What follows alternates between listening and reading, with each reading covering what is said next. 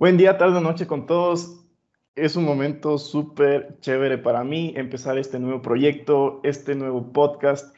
Ya saben que en las metas de principios de año les hablaba que quería sacar dos álbumes de podcast y este oficialmente es el segundo y lo iniciamos con Leonardo Mosquera. Realmente es un gusto tenerte aquí, profesional en, todas las, en todo el sentido de la palabra, en temas de emprendimiento, coaching, motivación. Y quiero que te presentes tú mismo, cuéntanos un poquito sobre ti.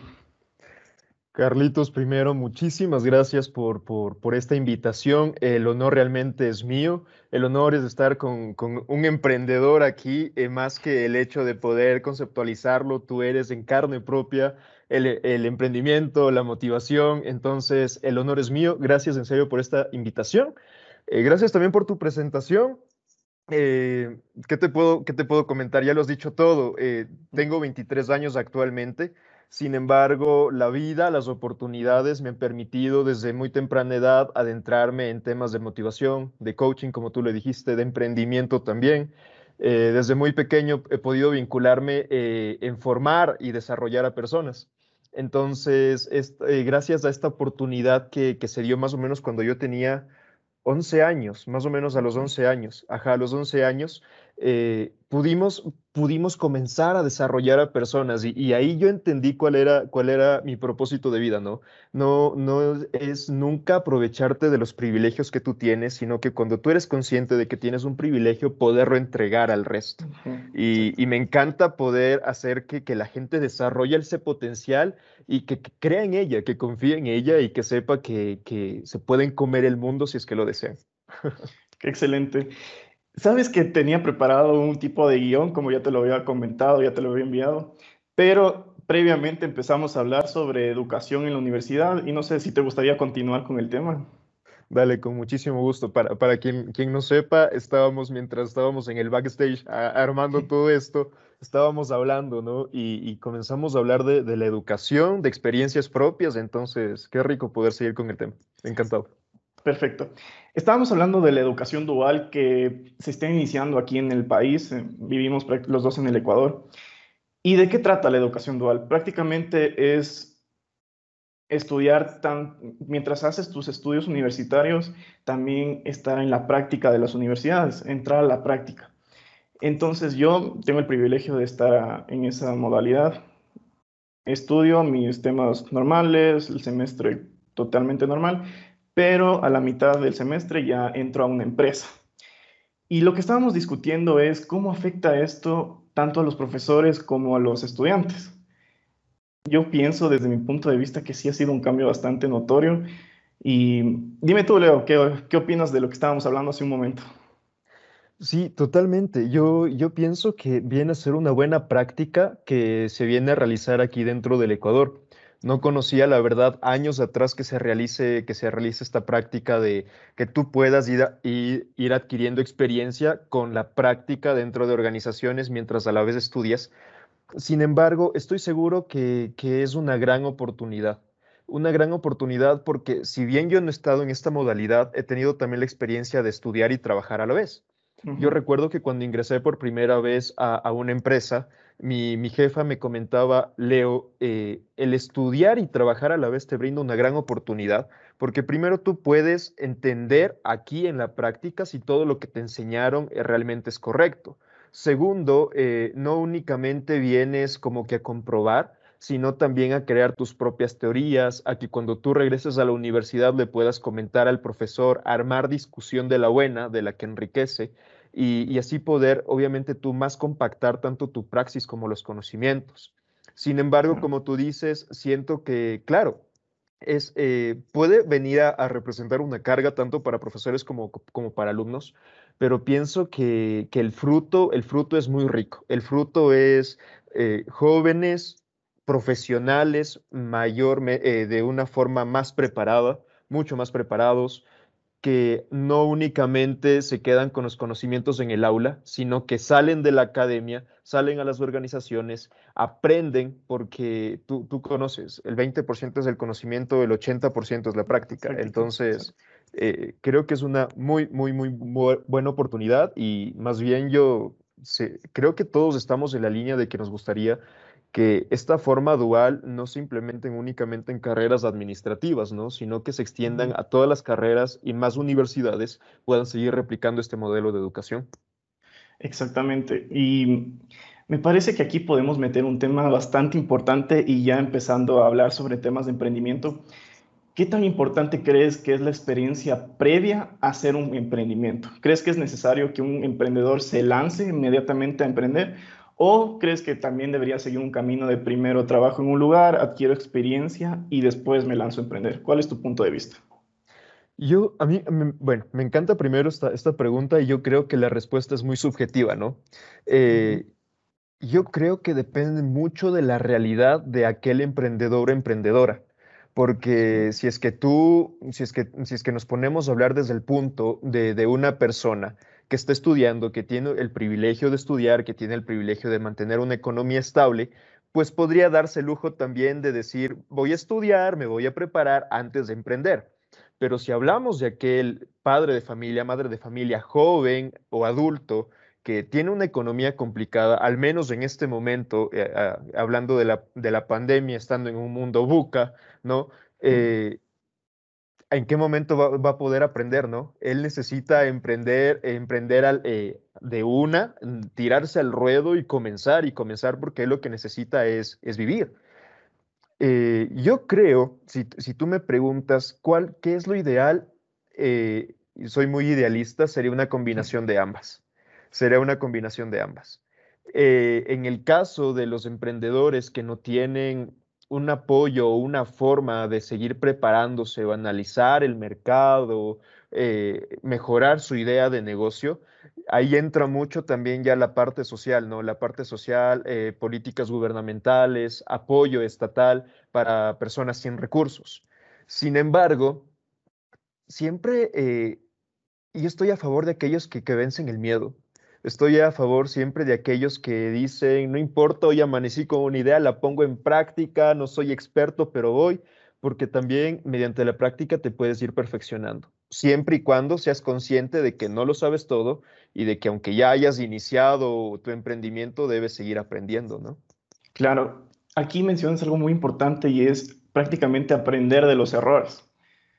Yo creo que esa cultura que tenemos de tenerle miedo al, error es algo que nos, que nos quita bastante las ganas de hacer las cosas, ¿no? Yo me acuerdo de que cuando era pequeño, y en sí mi educación siempre ha sido de que no cometer error, siempre sacar 20, siempre sacar 10, pero yo pienso que el error es una oportunidad de crecimiento. Ahora, cuéntame, ¿tú has tenido, has cometido algún error al momento de emprender? ¿Cuáles han sido tus experiencias? ¿Qué has hecho para, salir de ellas. Cuéntanos un poquito. Totalmente, Carlitos, totalmente. Eh, mi, mayor emprendimiento actualmente y tal vez a nivel, a nivel país aún, aún no se logra comprender en otras, en otras naciones, sí. Mi emprendimiento es mi emprendimiento personal. Primero mi persona, mi marca, mi marca, ¿no? Eh, no, no, tal, no, no al momento un negocio físico. Eh, yo comencé mi, mi, mi, proceso de aprendizaje eh, enfrentando, enfrentando mis miedos y aprendiendo de mis errores al salir del colegio a la universidad. Me identifico muchísimo contigo. Abanderado, mejor egresado, eh, con notas de 10 sobre 10, 20 sobre 20 en ese momento. Entonces yo ingreso a la universidad y ¿qué es lo primero que quiero yo? Mantener mi vida tal cual. Ajá, igual eh, y, y mantener una vida que yo te podría decir de apariencia porque yo quería, no tal vez yo no vivía del conocimiento, sino vivía de la nota. Entonces me importaba poco el saber o no saber, con tal de yo tener una buena calificación. Eh, entro a la universidad, ah, eh, tengo materias que son nuevas para mí, tengo materias que no estaban tan relacionadas a mi praxis, no tengo las mejores calificaciones y comienzo a sufrir, comienzo a sufrir en serio. Eh, al punto de decirte llegar a mi casa, llorar, el, que tener ansiedad. Eh, y, ahí yo no entendía, digo, no, yo te prometo, yo, para, para quien no conoce, yo, yo me gradué de comercio con una mención en administración. Sin embargo, yo quería siempre seguir psicología clínica en un inicio, pero ahí también comencé porque dije, a ver, la psicología clínica, he tenido formación desde pequeño en este ámbito, dije, me voy por lo no seguro, y era la administración, por un ámbito que yo nunca había estudiado. Y cuando entro acá, yo me reprochaba. Y decía, no, yo, yo tenía que seguir psicología clínica, tenía que seguir esto. Y, una chica, una chica en un curso de inglés, me, yo, me mira, ¿no? Y me dice, oye, ¿por qué estás tan triste? Le digo, es que yo creo que me tengo que salir de esta carrera, no es para mí, estoy a punto de irme a un examen de recuperación, o sea, ni mira cómo era, ni siquiera aún había dado el examen de recuperación y yo ya me quería dar, dar por vencido, ¿no? Dar de baja, exacto. Ajá. Entonces ella me dice, tranquilo, imagínate, yo, yo también me quería salir en segundo semestre, porque es más, me dijo, yo me quedé dos veces en la materia en la que tú vas a dar recién recuperación. Y, me dice, y mírame, estoy a dos semanas de graduarme, así.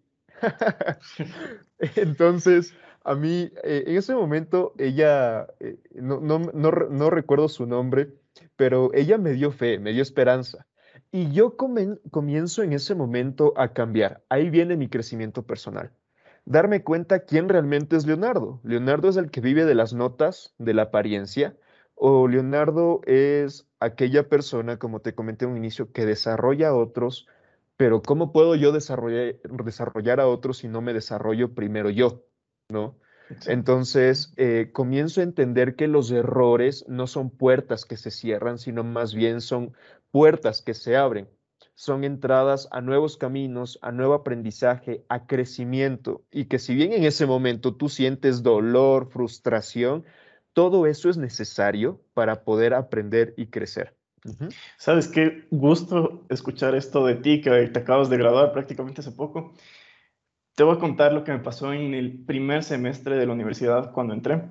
Imagínate, yo era un chico que en el colegio se destacó mucho, eh, humildemente hablando, no es que me quiera creer mucho, sino que me destacaba bastante en la materia de business, business management. Y cuando entré a la universidad, de lo que estaba acá, caí, pero bajo, bastante bajo. ¿Qué pasó? imagínate, yo entré con una perspectiva de que lo sabía todo, primero, primer error, de que nada iba a estar en contra mío, y eso me, me pegó bastante fuerte, porque yo llegué y primero vi que tenía que adaptarme a la universidad. Es un ambiente totalmente distinto al colegio, es otro tipo de ambiente. Y además a mis nuevos compañeros. En la universidad encontré talento que a mí me daban dos, tres vueltas, la verdad. Y yo me sentí mal porque en ese momento me comparaba con los demás y decía, no, ¿cómo es posible de que él sea mejor que yo? Cuando yo he leído, he leído esto, he pasado por estos cursos, yo era el mejor de mi colegio. Y en ese momento te sientes mal, te sientes frustrado porque dices, esto no valió la pena. Simplemente no valió la pena o qué pasó. Ahí tiene, eh, dio mi clic el cambio de mentalidad y dije, no, no es el hecho de compararme, sino de fortalecer esas relaciones con las demás personas yo, y ahí es donde me empecé a, empecé a dar cuenta en lo que soy bueno, ¿no? Estas son mis fortalezas y estas mis, mis debilidades. Ahora, ¿qué puedo hacer para aumentar mis fortalezas y qué puedo hacer para mejorar mis debilidades? Y en eso entra la parte de relacionarse con las demás personas, ¿no? Porque yo puedo ser bueno en la parte de marketing, en la parte de motivación, de ser un líder, pero hay alguien que puede ser mucho mejor en la parte contable. Y esas relaciones que tienes que entablar en la universidad es súper importante. Y lo que yo mencionaba en mi canal de YouTube es, yo tengo esta mentalidad de no entrar a la universidad literalmente para aprender toda la administración, para aprender toda la teoría, porque eso de alguna u otra forma la vas a adquirir, ya sea por libros que te compres o por la misma práctica que cuando, cuando entres en la empresa, sino las relaciones que tú entablas en la universidad y todo ese ese ambiente de, tener a las personas a tu lado. Eso es lo que tienes que aprovechar de la universidad. Totalmente, totalmente de acuerdo contigo. Eh, a mí siempre me va a quedar, y, últimamente lo he escuchado mucho dentro de la organización en, la que estoy trabajando actualmente, me dicen, eh, la parte profesional muy, muy, eh, muy difícilmente se van a acordar de ti para toda la vida. Siempre de ti se van a acordar por el tipo de persona que de persona, tal cual. El tipo de persona. Y aplicado esto a la universidad es lo mismo. Para quienes nos están escuchando, eh, no, no estamos tratando de decir que no sea bueno sacar buenas calificaciones o aspirar a la mejor calificación, pero que, esa aspiración a la mejor calificación siempre venga acompañada de, del ser humano del saber de que la calificación no te lo da todo. Yo tengo, como tú dices, eh, me, voy un ratito por, por este tema que no quería dejarlo. A mí también este cambio me, ayudó a ser humilde, porque al igual que tú, eh, yo también lo pensaba, yo soy el mejor, yo lo debo saber todo, yo, muchísimas cosas, ¿no? Entonces, si yo me comparo el Leonardo de 23 años con el de 18 que se graduó del colegio, son dos personas totalmente distintas. Y agradezco que sea así. Agradezco porque yo logro verme, no me juzgo porque era un conocimiento que yo no tenía en ese momento, pero me veo y digo, no, eh, una persona muy cerrada, demasiado estructurada, eh, con, un ego muy alto, no ayuda o no brinda confianza para relacionarse, para desarrollar otras personas. Entonces, como tú dices, la, universidad debe ser siempre una oportunidad para hacer el famoso networking del que hablamos hoy en día, ¿no? Armar redes de trabajo, saber de que, como tú dices, tú no eres perfecto en todo, los, en todos los ámbitos, pero puedes especializarte en uno, así como alguien te puede brindar toda su riqueza en otro, y eso no te hace ni mejor ni peor, sino que se vienen a complementar, a compartir. Y eso es lo bonito de los negocios, ¿no? Eh, el colaborar, el, crear, eh, el crear entre dos fuerzas distintas, totalmente. Sabes que también para, para acabar con el tema anterior, justo este semestre empecé a tener materias que eran totalmente distintas a lo que yo estaba estudiando. Imagínate, yo he estudiado, yo me he leído varios libros de que las siete, siete hábitos más, más efectivos de las personas, que cómo hacerse rico, que mm, la historia de Netflix, ese tipo de cosas que te enseñan la parte motivacional de la empresa, ¿no? Y también me he leído algunas cosas y he estudiado algunas cosas que te enseñan que el FODA, que, que el Gantt chart, y ese tipo de cosas. Hoy, eh, bueno, este semestre tuve una materia de operaciones, tuve una, materia de estadística, economía, y son materias que las toqué por primera vez en la vida y me costó mucho, me costó demasiado. Y sabes que llegó un punto hace muy pocas semanas en el que yo dije, ¿por qué estoy aquí? O sea, ¿por qué me metí a esto? La verdad, hay momentos en los que caes, ¿no? Y dices, ¿y ahora? y yo inconscientemente estaba en clases, en vez de poner atención, me puse a ver la malla de, marketing. y dije, ¿por qué, por, qué, ¿por qué no estudié marketing si en teoría se ve más bonito? Y tú sabes que son exactamente las mismas materias. A veces creo que nosotros mismos, nuestro inconsciente, nuestro subconsciente nos traiciona pero hay que saber reconocer en esos momentos de debilidad la fortaleza que hay dentro de nosotros, ¿no? Saber por qué escogí esta carrera, saber que no es el hecho de conocer a fondo estas materias, que lo puedes hacer de otras formas, si, no, si mismo no entendiste aquí, lo puedes conocer de, de otra manera, sino de saber cómo hacer ese tipo de relaciones de las que hablábamos, saber eh, desarrollarte a ti como ser humano y es, esta es una pregunta que te quiero hacer. ¿Qué les dirías a todas esas personas que en este momento están pensando en dejar sus carreras, en cambiarse a otras? ¿Qué les dirías tú? Yo les diría primero a la carrera que te vas a cambiar también vas a encontrar retos y dificultades, indudablemente. Entonces yo comenzaría por a la que te vas a cambiar vas a encontrar los mismos retos y dificultades. No está mal el hecho de que tú como persona pienses que mm, otro es tu camino, ok, ok, pero antes de que tú escojas ese camino, yo quiero que te hagas la pregunta de, ¿estoy entrando a mi zona de confort o estoy saliendo de ella? Porque todos en este mundo queremos ser exitosos, todos, todos. Tú no, eh, le puedes preguntar a cualquier persona por la calle, ¿quieres ser exitosa? Sí, cada quien a su forma, pero quiere ser alguien exitoso. ¿Cómo puedes tú lograr el éxito y cómo lo hacen los grandes gerentes, eh, cómo lo hacen las, las personas que más destacan en este mundo saliendo de su zona de confort?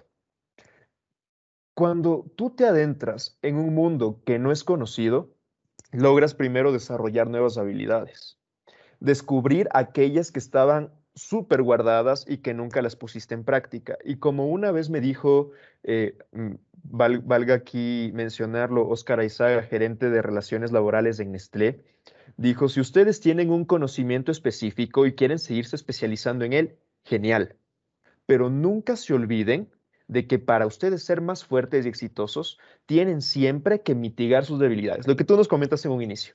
Entonces, hablando a, título personal, a mí me encanta el área de, talento humano, la parte de talento humano, de recursos humanos. Así es, pero yo dejo muy de lado la parte, la parte matemática, la parte operacional, ¿no? Que, que, a, la, que a la larga, hoy en día estamos viendo cómo eh, toda la parte de analytics está pegando en la parte de people, ¿no?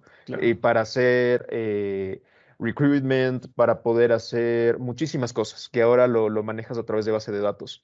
Entonces, aquí es donde me doy cuenta que yo no puedo únicamente siempre irme por mi zona de confort sino que yo debo día con día, actividad con actividad, no hablando únicamente de la carrera, sino de mi persona también, tener siempre un espacio en el que yo me obligue a hacer algo que no quiera, porque eso me va a ayudar a crecer como persona y como profesional. Y esto y estos pequeños hábitos que parecen muy pocos, como desde no quererme levantar a las seis, pero levantarme a las seis, de no quererme levantar con el pie eh, izquierdo, sino con el derecho, de, hacer cosas distintas, de hoy quererme poner esta chaqueta, pero obligarme a ponerme otra que no quiera, me ayuda. Esos pequeños hábitos impactan en los más grandes. Y mi vida va cambiando sin darme cuenta. Como tú decías, la psicología del ser humano es maravillosa y sin darte cuenta logras hacer a través de pequeñas modificaciones grandes cambios en tu vida. Sí, excelente. También mencionabas algo bastante interesante que es el éxito.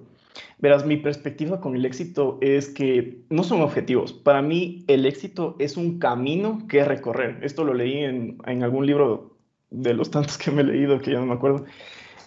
Pero esto me pone a pensar bastante que muchas personas piensan que el éxito es lograr un objetivo en concreto, comprar una casa y, tener una nota de 10, comprar mi carro, etc, etc, etc. Y al momento de que lo logras, no sé si te ha pasado que lo logras y dices, bueno, ¿y, ¿y ahora qué hago? O te sientes mal contigo mismo. Y eso es el cambio de mentalidad que quiero proponer aquí, que piensen que el éxito es un camino. Desde el momento en que tú empiezas ese camino, ya eres exitoso. No necesitas llegar a la cima del todo para hacerlo. Ya desde el día que te levantas y dices, hoy día voy a cambiar, voy a empezar a tener objetivos, voy a empezar a lograrlos, ahí y desde ahí empiezas a ser exitoso. Totalmente de acuerdo contigo. El, éxito no es la meta, es el camino. Es el camino. Y es la única forma de que tú vivas contigo mismo satisfecho o satisfecha día con día.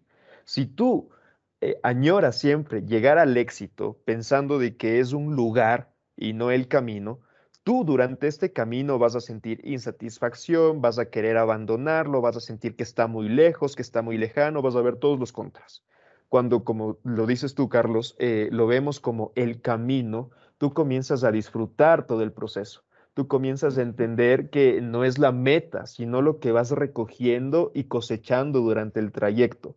Y, si podemos irnos a, a, una parte más profunda, te vas dando cuenta que en esta vida los objetivos son importantes, pero mucho más importante es el propósito que hay detrás de ellos, hay atrás de ellos. Y el propósito es algo de lo que hoy en día casi no se habla a nivel ni académico ni organizacional, pero te doy mi palabra de que de aquí a unos cinco años eh, siempre, se, y espero que sean menos, en todas las universidades ya no únicamente nos enseñarán de misión, visión, objetivos estratégicos, sino se hablará del propósito organizacional también. Sabes que sí he escuchado esto del propósito, pero ¿Qué es exactamente el propósito? ¿Nos podrías contar un poquito más acerca de eso? Claro, totalmente. Eh, yo quiero, mm, para, poder explicar esto, poner un ejemplo. Digamos que tú dices mi objetivo, y, un, ejemplo partiendo del, que tú brindaste antes, mi objetivo es sacar 10. Cuando sacas 10, cumpliste tu objetivo y te sientes como... Y ahí quedó. Y es como cuando, eh, digamos, te, comes, tú querías una hamburguesa de, 30 centímetros y te comes simplemente un pedacito de carne, vas a seguir con hambre. Y dices, ahora voy por la lechuga, vas a seguir con hambre. Mientras no te comas la hamburguesa completa, tú no te vas a saciar. Los objetivos son iguales. Puedes sacar 10, puedes, eh, puedes tener las mejores calificaciones, puedes ganar en todas las presentaciones, pero yo te pregunto, ¿Por qué quieres sacar 10? ¿Por qué quieres sacar las presentaciones? ¿Qué es lo que hay de, atrás de esos objetivos? El propósito siempre va a ser ese deseo mayor y esa eh, enriquecida por esa misión de vida. Yo, yo he, ido, he ido descubriendo con el tiempo que mi propósito es compartir la felicidad y amor con otros. Ese es mi propósito de vida. Yo puede ser que me ponga el día de mañana un negocio de que tome eh, fotografías a enamorados y yo ahí estoy repartiendo, ahí estoy cumpliendo mi propósito de repartir felicidad y amor. Y, al, y a la vez estoy teniendo una rentabilidad económica, estoy teniendo ganancias. Pero imagínate que el día de mañana igual, eh, quiebra mi negocio. Mi objetivo de ganar dinero a través de eso va a terminar. Pero mi propósito, no. Yo puedo buscar otra forma de seguir cumpliendo eh, ese propósito, de seguir brindando amor y felicidad. Entonces, es lo mismo que todos deberíamos replicar en nuestras vidas como individuos, como profesionales y como organizaciones. Que puedes, lo que nos hablaban en la, en la, en la universidad, ¿no? En la academia, de que si no te sirvió una estrategia, ve por otra. Pero nunca, nunca dejes, nunca dejes esa visión que tú tenías y hacia dónde querías llegar. Que hoy en día eh, lo podemos hablar de una forma más abierta, es el propósito, por lo que tú vives. Para este punto, todos ustedes ya se habrán dado cuenta que Leo tiene un don bastante interesante en cuanto a la motivación. Y justo hablando de esto del propósito, te quería preguntar, ¿cómo descubriste que esto era tu propósito? ¿Cómo hubo alguna experiencia ahí? ¿Hubo algo que te hizo despertarte? ¿Qué pasó? Sí, sí, sí, totalmente. ¿Yo en qué momento descubro mi propósito? Descubro a los yo, ya no recuerdo qué edad tenía. Era lo que me acuerdo es del año. Era el 2010. Era el 2010. Era junio, julio, perdón, era julio del 2010. Eh, yo soy católico y asistía a la catequesis, ¿no? Al que siempre te dan clases, personas y todo. Y a mí me daban, y a mí me daba catequesis una pareja de viejecitos.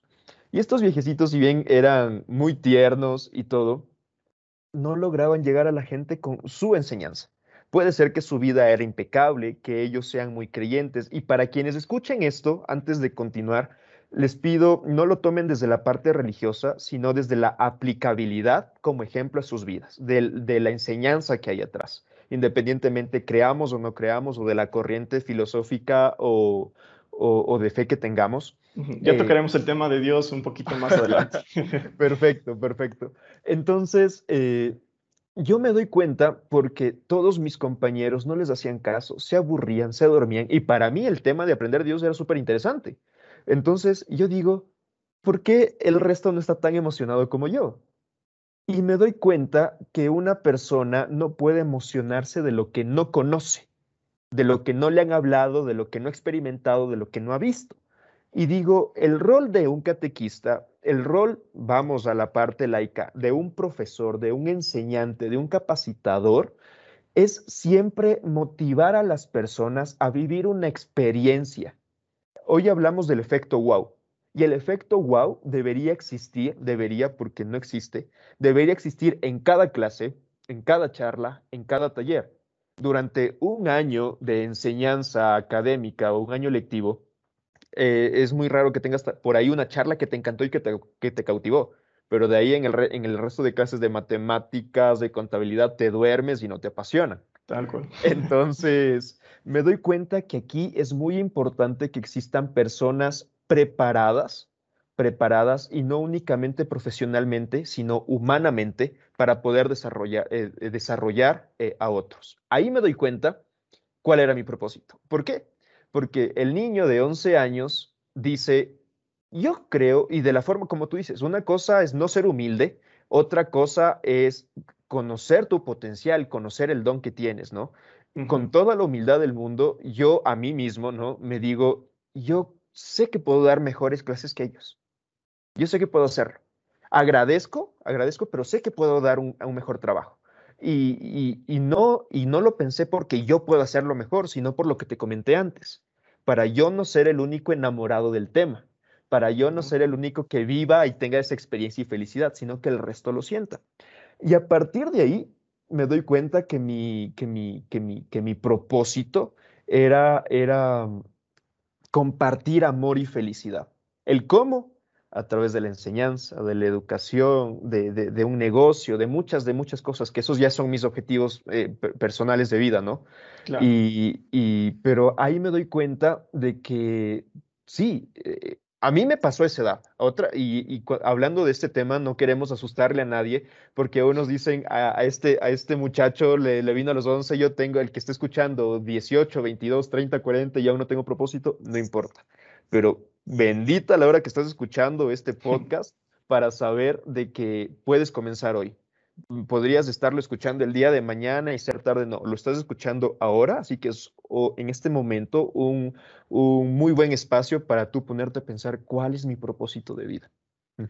Excelente. Y sabes que no hemos hablado mucho, no hemos tenido la oportunidad de realmente conversar ah, en backstage o en la universidad, porque sabrán que Leo ya, como lo dijo, tiene 23 años, yo apenas entré a la universidad hace un año y medio más o menos. Y aquí me doy cuenta que somos parecidos en varias cosas, porque en clases me ha pasado, me pasó exactamente lo mismo que te pasó a ti. Veo a mis profes que, no sé, les falta una chispa, les falta algo. Y no es que yo sea mejor que ellos, no, nunca yo jamás me consideraré experto en nada, pero sé que la forma en la que yo puedo hacerlo, la forma de enseñar esa chispa que yo tengo, puede llegar a impactar a muchas personas. Porque me acuerdo cuando yo era pequeño, bueno, cuando no era muy, pequeño, a los 15, 16 años, me enfrenté, yo tenía pánico a hablar en público, tenía miedo. Es más, tenía una profesora a la que le tenía bastante respeto, bastante miedo, y justo nos tocó un trabajo con ella. Esto lo detallo en, un podcast, en el podcast de inicios, pero también les voy a contar aquí. Y el punto es que teníamos un trabajo en grupo, una presentación en grupo, repasé todo lo posible, me aprendí todo de memoria, llegué al colegio y di una charla o una presentación espantosa. en ese momento yo digo como que, uy, esto no es para mí, pero justo en ese rato yo justo estaba entrando en lo que es emprender y tú sabes que un emprendedor necesita, es totalmente necesario que sepa hablar en público y transmitir sus ideas. Es un punto que todo empresario debe desarrollar. Entonces yo dije, si no soy bueno en esto de hablar en público, tampoco voy a ser bueno en la parte de emprendimiento. Entonces fui a mi casa, empecé a buscar cómo aprender a hablar, cómo aprender a hablar en público, cómo los, mejores consejos para oratoria. Y ahí se me abrieron los ojos, se me abrieron los ojos, pero así bastante, bastante fue bastante impactante para mí. Y yo les comento esto porque al momento de aprender esto, sientes algo que no sé, no sé cómo describirlo, pero sientes algo y tú sientes la necesidad de enseñárselo a esas personas. Entonces, no solo esto de la oratoria, sino también de en sí los temas de emprendimiento que pueden ser muy interesantes, pueden ser muy aburridos para algunas personas por la forma en la que se los dan, pero que tú puedes conocer cómo hacer que se hagan más interesantes, ¿no? Y esa es una experiencia que a mí me marcó bastante y que aprovecho para contarles a ustedes que me encantaría ser profesor algún día Tal vez espero que sea pronto o también a través de este medio que son los canales de YouTube. Ya no es necesario la, forma tradicional de ir a una universidad, ir a un, colegio, pararte frente a los, a los, estudiantes o dar clases mediante una computadora. Ahora creo que el, Internet nos ha dado tantas nuevas oportunidades que espero pronto pueda, pueda enseñar muchas más cosas y, y qué mejor ya lo estoy haciendo ahora y creo que Leo es parte ahorita de este proyecto y eso, ¿no? Sí, totalmente, Carlitos. Más bien, yo te agradezco porque yo estoy, yo soy ahorita un alumno tuyo y estoy aprendiendo ah, muchísimo de ti. estoy aprendiendo muchísimo de ti y, y, siempre creo que acabas de hacer una invitación para todos quienes nos, nos, están escuchando, ¿no? Si sabes algo de un tema, si crees que tienes un conocimiento mayor que el resto de, de tu círculo, porque nosotros nos relacionamos por círculos, compártelo. No tengas miedo. No tengas miedo porque así como se te brindó a ti, tú tienes también el deber y la oportunidad de poderlo compartir con otras personas. Hoy en día, como tú dices, eh, hemos rompido, eh, hemos roto, perdón, hemos roto esquemas, esquemas de, de educación, esquemas de compartir. Tú eres libre de compartir lo que tú desees, siempre y cuando seas consciente de que todo aquello que tú pongas en el otro va a tener una repercusión en su vida. ¿A qué me refiero con esto de que tú antes de compartir algún tema, eh, de compartir algún conocimiento, eh, esté suficientemente preparado, preparada para hacerlo, esté suficientemente capacitado, capacitada, porque cada individuo es, yo lo, yo lo llamo, por igualmente un maestro que me lo explicó, es tierra sagrada, ¿no? Y para entrar a esta tierra sagrada uno no puede ingresar con los zapatos puestos, sino quitándoselos, limpiándose los pies y con mucha honra y con mucho respeto. Entonces, la invitación es, ¿sabes algo? Compártelo con el mundo, pero también ten, la responsabilidad de que lo que estés compartiendo sea auténtico, verdadero, siempre y, siempre con un ánimo de, aportar, ¿no? Nunca de destruir. De dar valor a las personas, tal cual. Realmente. Oye, Leo, ¿sabes qué? Una de las primeras veces que te vi en la universidad fue dando una charla en el proyecto de negocios de la U. No sé cómo, no sé, no me acuerdo cómo se llama exactamente y quiero que nos cuentes un poquito más de esto. ¿Cuándo descubriste o cómo supiste que tenías un talento también al hablar en público? Sí, eh, me, acabas de hacer acuerdo de eso. Yo decía, ¿qué charla? ¿Qué charla di? Ya me acuerdo, era una motivacional, si mal no me equivoco, de enfrentar el miedo. Era uno de, a ver, el club de emprendimiento lo hace. Ya.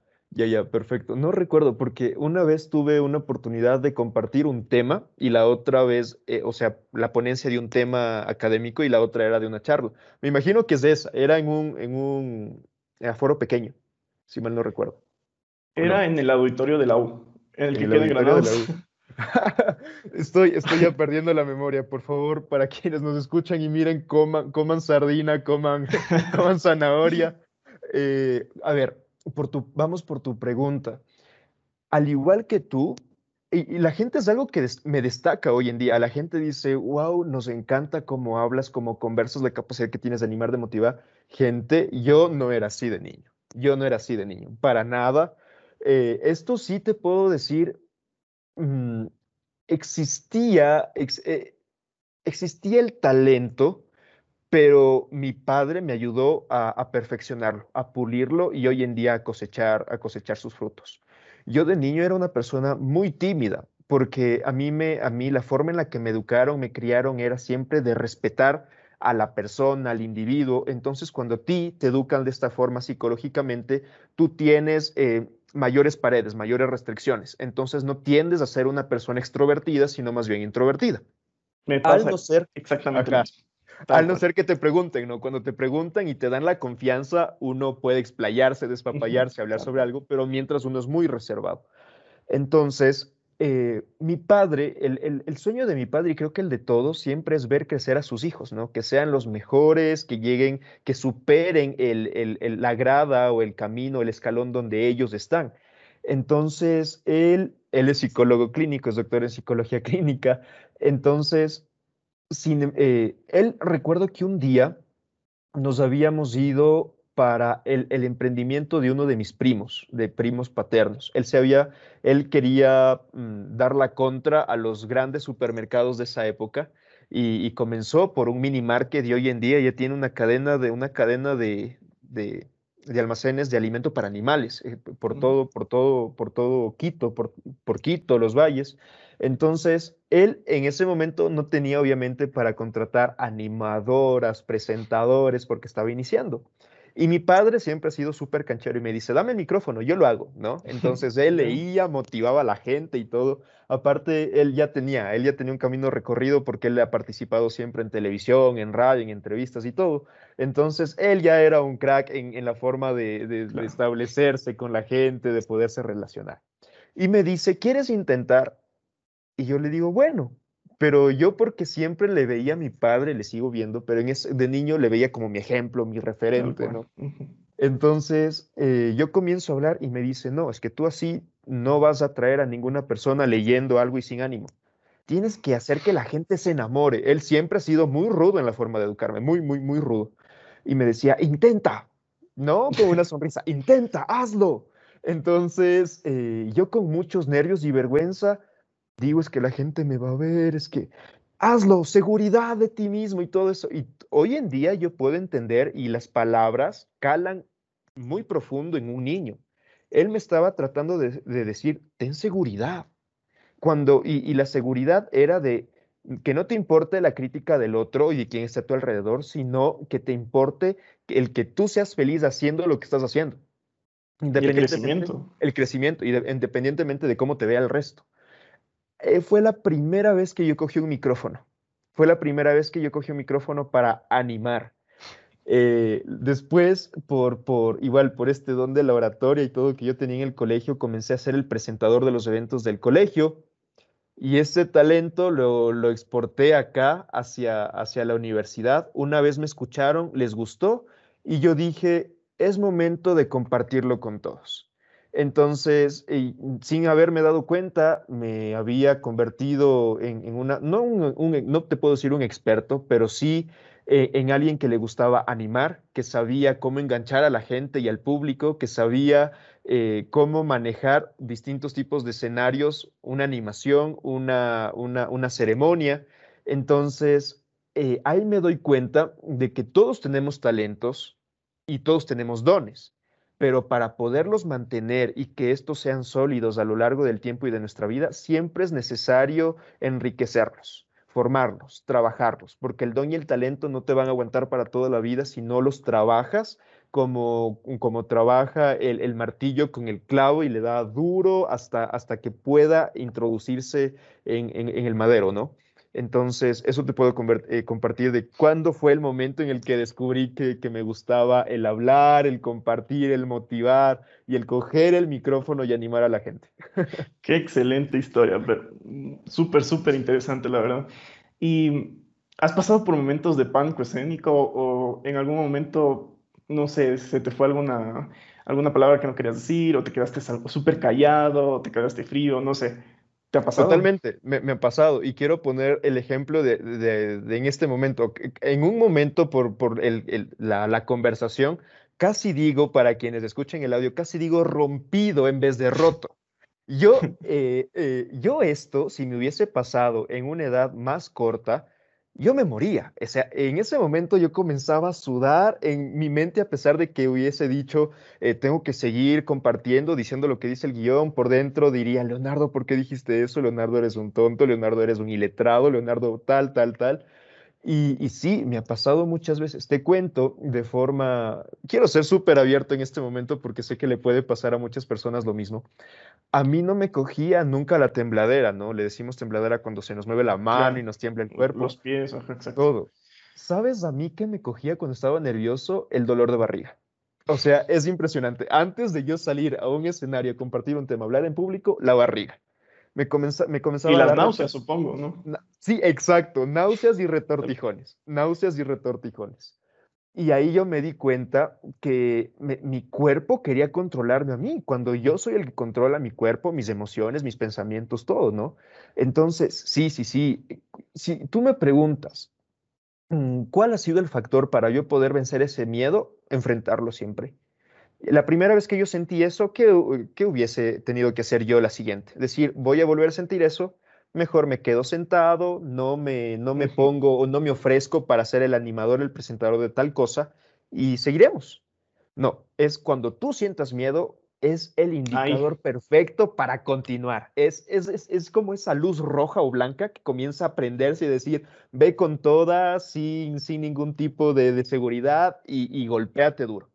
Y, esto no es una seguridad de que nunca más vas a tener errores, los vas a tener el resto de tu vida, nunca vas a ser perfecto, pero vas a poder manejar el nivel de estrés, el nivel de ansiedad, el nivel de pánico escénico y poco a poco, como hoy en día la gente nos ve a muchos como, pero ¿cómo lo manejas? Es que tú no sabes todo el trayecto que, tuve que, que continuar. Así es, totalmente. ¿Y qué le dirías a una persona que está empezando en el arte del oratorio? ¿Tendrías algún consejo aparte de lanzarse, algo un poquito más técnico? Que no se juzguen, que no se juzguen, porque uno piensa que la oratoria, el hecho de estar, eh, tengo compañeros en canales de televisión, en radio, en presentaciones, te, te exiges el hecho de que tienes que ser una persona impecable y perfecta. No es así. Vivimos en un mundo imperfecto. Entonces comienza por saber de que tú no puedes ser perfecto en un mundo imperfecto. y de que tú no lo vas a saber todo, de que a ti, eh, que tú vas a llegar con un conocimiento y con una experiencia mientras recorres el camino y, que no copies a otras personas. Uno tiende, uno tiende a, cuando comienza en este camino de, de usar su voz como una herramienta, a querer copiar o imitar a otras personas. Es en un inicio bueno porque estás descubriendo tu camino, en un inicio es bueno, pero después yo te invito a que vayas descubriendo cuál realmente es tu esencia. ¿Cuál es el secreto para que una persona se enamore de tu voz, de, de tu forma de ser en la oratoria? Que seas auténtico, que te muestres tal y como eres, que no vayan a encontrar un Carlos, un Leonardo en otras personas, sino que cuando escuchen a Carlos sepan que es Carlos y no lo van a encontrar en otra persona. Que podrá ser que alguien hable más bonito que nosotros o menos, pero no va a ser igual a Carlos. Entonces, yo te digo, cuando sientas miedo, lánzate el miedo, es la oportunidad perfecta para crecer. Si es que te equivocas, eh, lloras al frente, hay personas que lloran al frente del público, botan el micrófono, no eres el único, no eres la única, y es... Ni el último. ni, el último, ni el último. Y, y tú, eso eh, es la pregunta, tú no sabes cuántas personas que hoy tú ves en, Hollywood, en grandes estrados, tuvieron esos mismos errores o peores. Y mírales cómo están triunfando hoy en día. Así que, por favor, no tengas miedo, vamos con toda. Y siempre que sientas, que sientas nervios, recuerda que tú lo estás haciendo porque te gusta. Cuando tú haces las cosas porque a ti te gusta y no porque le, debes al otro, eh, las cosas siempre salen mejor, porque si a ti te gusta, vas a poder transmitir al resto de personas y las personas se van a enamorar de ti. Qué excelente. Ahora, quiero topar el último tema acerca de este, pod, bueno, de este podcast y es la espiritualidad. Hace un momento tocamos el tema del catolicismo. No quiero meterme exactamente en alguna religión, ya sabemos que el mundo es grande, tenemos la mente abierta, existe el catolicismo, cristianismo, musulmán, musulmanes, etcétera, etcétera, etcétera. Ahora, pero quiero preguntarte a ti, ¿quién, qué o quién es Dios para ti? Para mí Dios, si me preguntas de una forma muy personal, es mi Padre. Para mí, de una forma muy personal, es mi Padre. Si me preguntas eh, fuera, fuera del pensamiento de Leonardo, como ser humano, para mí Dios es energía. Es energía de la más pura, más grande, más noble y más poderosa. Es la más grande, pura, noble y poderosa. Eh, como tú dices, como tú dices, la, religión, la religión muchas veces la vinculan con la espiritualidad, pero es solo una parte de, porque las religiones fueron eh, creadas por los seres humanos y, fueron encasilladas por los seres humanos. Independientemente de, de, lo que habló Jesús en su época, de lo que habló Buda, de lo que hablaron muchísimos maestros espirituales, existimos seres humanos, seguidores de cualquiera de ellos, eh, humanos, imperfectos, que en el, en el trayecto de la transmisión de estos valores ideales pudimos no haber transmitido uno o varios. Entonces, las religiones que hoy en día vivimos no son las mismas que las que se crearon. Sin embargo, siempre, ¿qué es lo que está latente? El sentido espiritual por dentro, que es que el ser humano trascienda más allá de su nivel físico, que sepa que únicamente la vida no está compuesta por, por, por, mm, por materia, sino también por esencia y que esa esencia es la que a nosotros nos permite vivir, es la que te permite emprender, es la que te permite motivar, es la que te, te permite amar y ser feliz, trabajar. Porque yo le hago una pregunta a quienes nos están viendo, hay días que tú te despiertas em, sin motivación, hay días que tú no quieres trabajar, hay días que tú no quieres hacer nada. En esos días, no asistas a ningún lado para tratar de buscar a Dios, para tratar de buscar la energía. Búscala siempre dentro de ti. La respuesta siempre va a estar en tu interior. Y ahí te puedes dar cuenta que existe la espiritualidad, que existe la energía, que existe, que existe la, que existe toda, toda esta, esta esencia más allá únicamente de la materia y de la forma, y que es el impulsor que, que, da, que da vida a todas las cosas. Qué bien que mencionas esto y a propósito, creo que esto va relacionado a lo que es la fe, ¿no? Totalmente. Pero, ¿qué es fe? ¿Qué es tener fe? Me, me encanta esta palabra, fe. Fe es la seguridad de que vas a amar, vas a vivir y de que va a llegar lo que es incierto.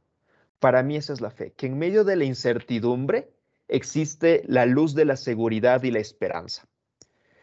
La fe es justamente para mí el motivante del ser humano, que cuando tú te encuentras sin trabajo, que cuando tú perdiste tu beca de estudios, que cuando tú eh, estás pasando por el momento más crítico de tu vida, recurres más allá de tus recursos físicos.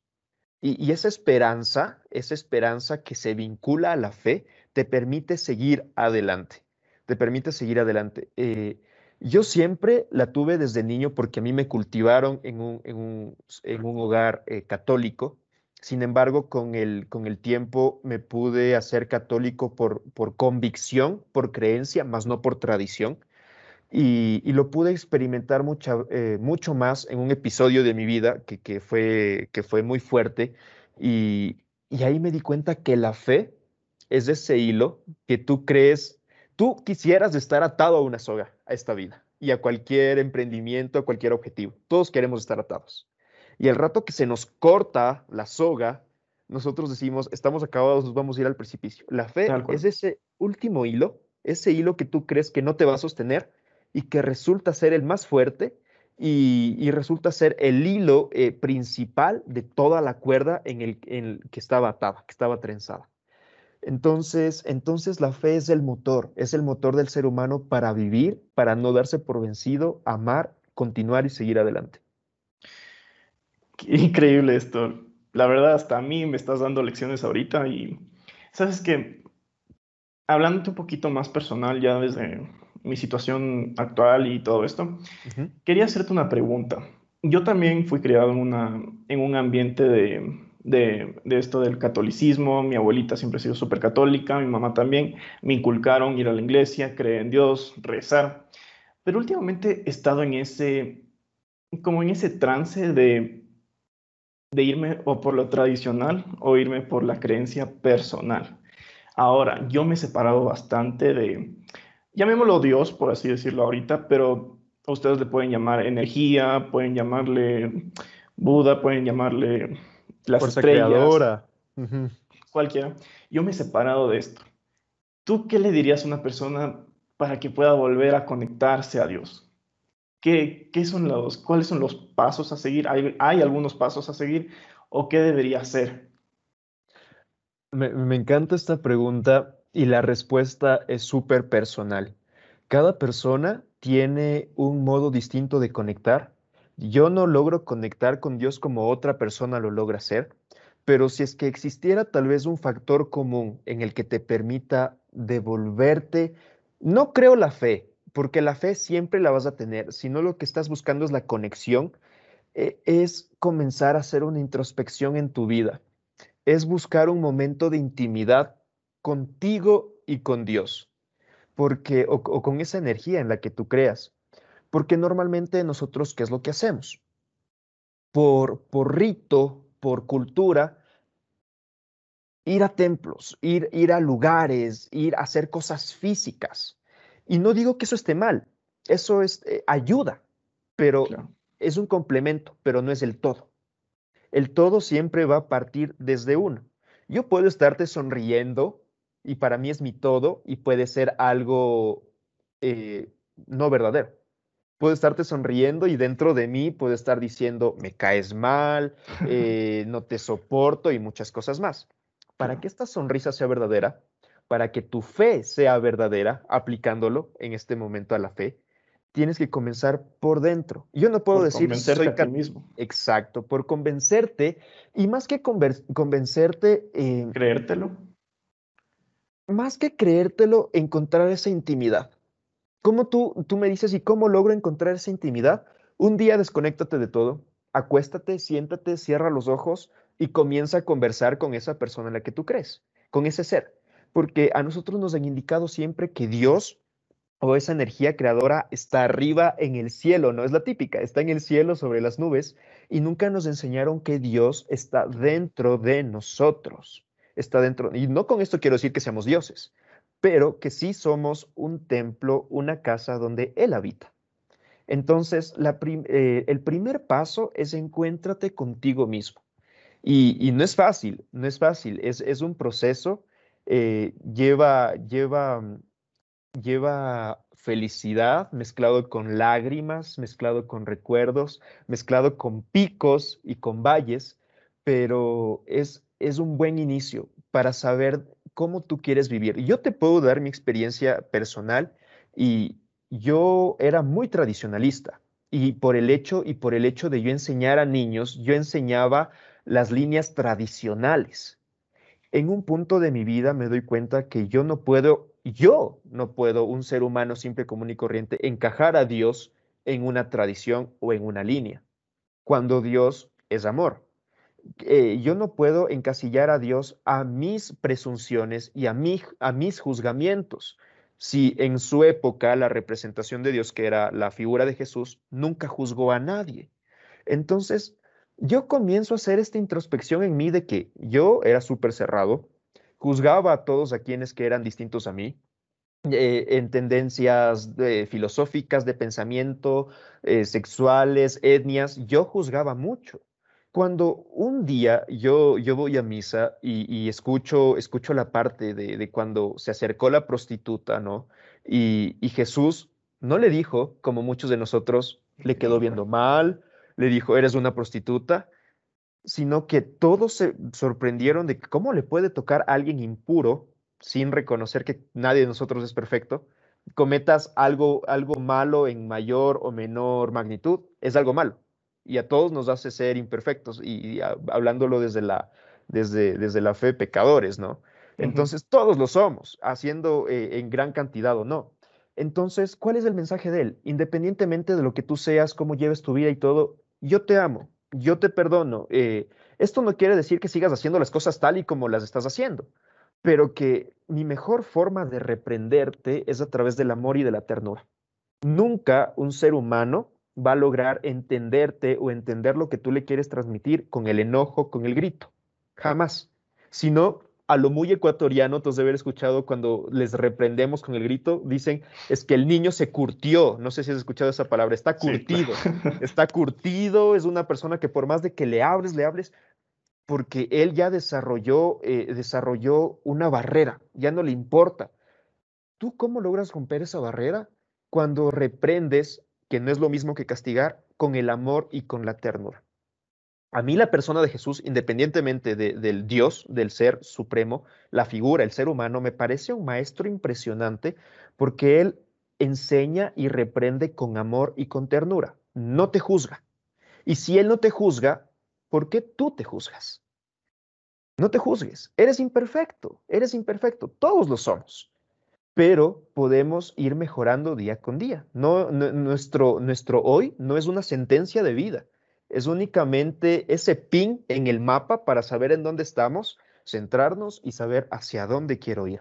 Así que tú, amigo, amiga, que nos estás escuchando, que nos estás viendo y dices, quisiera desarrollar una relación más profunda con Dios, yo te invito a que en tu intimidad lo encuentres, conversando con Él, con Él, eh, cerrado, cerrada los ojos, como si fuera uno de tus mejores amigos, como si estuviera al lado tuyo y qué mejor si lo sientes adentro de ti.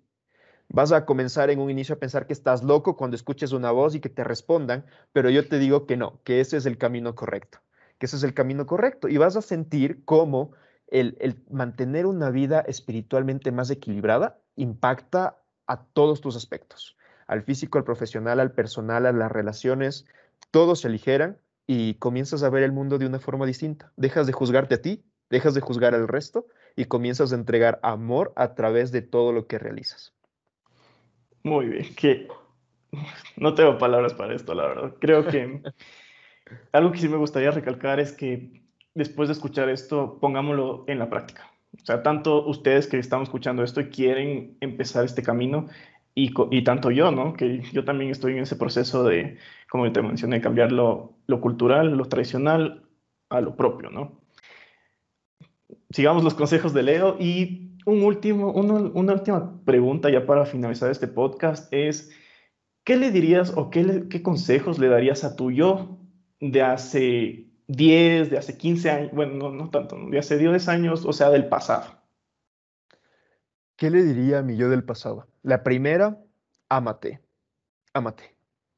Ámate tal y como eres, confórmate tal y como eres, pero no te quites tampoco la oportunidad de crecer. Le diría, y de forma fuerte, eh, no hablándole, sino como te acabo de decir, con, ternura, pero, pero muy serio, el hecho de decirle, no lo eres todo en este mundo, eh, aún te falta mucho por aprender, aún te falta mucho por crecer, no tienes que ser perfecto, no tienes que cumplir las expectativas del resto. Si es que te autoexiges, que sea por pasión, por amor y por felicidad, no porque tengas que demostrarle a alguien algo a alguien más. Al único que tienes que demostrarte algo eres a ti mismo. mismo Ámate, ámate. Y cuando alguien no te ame como tú eres consciente que mereces ser amado, sal de ahí. Sal de ahí. Ese es el consejo que yo le daría y para quien me escuche, no lo digo únicamente en un ámbito amoroso de pareja. Lo digo el amarse eh, eh, en lo personal, en lo académico, en lo profesional. Ámate, ámate. Y cuando alguien te venga a querer tambalear el piso, que tu amor sea tan fuerte que digas, no, yo no valgo únicamente por cómo visto, yo no valgo únicamente por cómo me miro, yo no únicamente valgo por lo que tengo, sino valgo por mi esencia. y mi esencia, por lo que soy, eh, y mi esencia es la que a mí me permite conectar, trascender. Entonces es eso. Eh, Leonardo, ámate, no te critiques, no te juzgues, y de la misma forma, no juzgues del resto, no critiques del resto, comienza a trabajar por ti antes de querer trabajar en nosotros. Esta charla creo que ha sido muy enriquecedora, la verdad creo que pasamos de, un tema a otro tema y de ese tema acabamos en otro totalmente diferente, pero la verdad hemos abarcado todo lo que estaba previsto por abarcar, también el tiempo, yo ni le he sentido, la verdad, ya estamos una hora casi media aquí. Una hora. Y ya para finalizar esto, este, tienes un espacio libre puedes promocionar algún proyecto, promocionar tus redes sociales o promocionar algún mensaje final que quieras dar al, mundo y a las personas que nos están escuchando. Muchas gracias, Carlitos. Eh, quiero eh, concluir primero agradeciéndote por este espacio, agradeciéndote eh, por, toda esa esencia que nos transmites, por toda, por toda esa sinceridad. hoy, el, hoy en día el mundo está cubierto de máscaras, de perfeccionismo. Y Hoy en día, quien más está triunfando y siendo exitoso es aquel que se muestra ante el mundo vulnerable, porque se, hace, se, e, e, el mundo comienza a saber de que el exitoso no es porque nació en cuna de oro, sino que la tuvo que ir trabajando. Y, comienzas y logras y comienzas a empatizar con las personas, logras hacer conexiones. Entonces, gracias por ese ejemplo que nos estás dando a todos nosotros. Gracias por ese ejemplo que nos estás dando de que no importa la edad, no importa la situación, cuando tienes un sueño, tienes un propósito y lo, cumples y ya. Y es, y es lo que nos estás brindando a todos nosotros. Gracias por este espacio, en serio, en serio, en serio, de todo corazón. Como te dije, yo, yo soy el que aprende yo soy el que aprende. yo soy el que aprende ambos, ambos aprendemos. Y, el, último mensaje para, para todos quienes nos escuchan. Ni, ni Carlitos ni yo somos, los, somos la teoría absoluta, somos el conocimiento absoluto. El mensaje es siempre a quienes estén escuchando este podcast, eh, hagan, hagan carne primero, pongamos en práctica y viene el compromiso primero por mí, de que si yo les dije algo, tengo que primero ponerlo en práctica yo. Eh, pero hagamos que esto no quede simplemente en un podcast que escuchamos en la mañana mientras nos duchábamos o en la noche cuando no podíamos dormir en algún momento, sino que mientras vayas escuchando esto, vayas buscando las oportunidades de poderlo ir aplicando en tu vida de que lo vayas aplicando en tu vida y que indudablemente eh, comiences a crecer como persona. Deja, deja de criticarte, no te compares ni con nosotros ni con otra persona más. Eres auténtico, auténtica, especial a tu forma y ese es tu poder. Ese es tu poder, que eres distinto al, distinto al mundo, distinto al resto de personas. Eh, si, si, nos quieren, si me quieren seguir en este caso, pueden seguirme a través de, de, de, mi red social en la que más comparto valor. Prometo alimentarla más porque la alimento de una forma muy light, de, más, más realizo mi trabajo fuera de redes sociales. Pero hoy en día soy consciente de que las redes sociales son una oportunidad para conectar en un mundo que, que está desconectado. ¿no? Entonces pueden seguirme en Instagram en arroba leo-mosquera con S98 y, siempre va a ser un gusto poder compartir y, continuar armando espacios, espacios de, crecimiento, espacios de desarrollo. Y les deseo a todos quienes están escuchando esto que, que sus, eh, les deseo sus sueños, que sus sueños se cumplan, pero recuerden que sus sueños no se cumplen eh, hasta que no los trabajes, que los trabajen que los trabajen muchísimo y que ese sueño se convierta eh, en una fortaleza, imperio súper grande, siempre manteniendo los pies sobre la tierra, pero con la visión, con la mirada y la esperanza hacia no únicamente el cielo, sino el universo. Excelente, gracias Leo. Sabes que el gusto realmente es mío por tenerte aquí y por empezar este nuevo proyecto con esta charla que ha sido simplemente increíble. O sea, es algo que no se puede expresar con palabras, como ya lo mencioné hace un momento. Espero tener más, más entrevistas contigo después de un tiempo. Sería un gustazo contar contigo también en esto. En la cajita de la descripción encontrarán las redes de Leo. También pueden seguirnos tanto a Leo como, como a mí en nuestros, en nuestros Instagram si quieren tener más contenido sobre esto. Y ha sido un gusto contar contigo nuevamente. Y nos vemos en el próximo episodio. que sea así, el gusto ha sido mío y te mando un abrazo gigante y gracias por toda, por toda esta labor que estás haciendo por todos nosotros. Gracias, Carlitos, en serio. Nos vemos con todos. Hasta luego.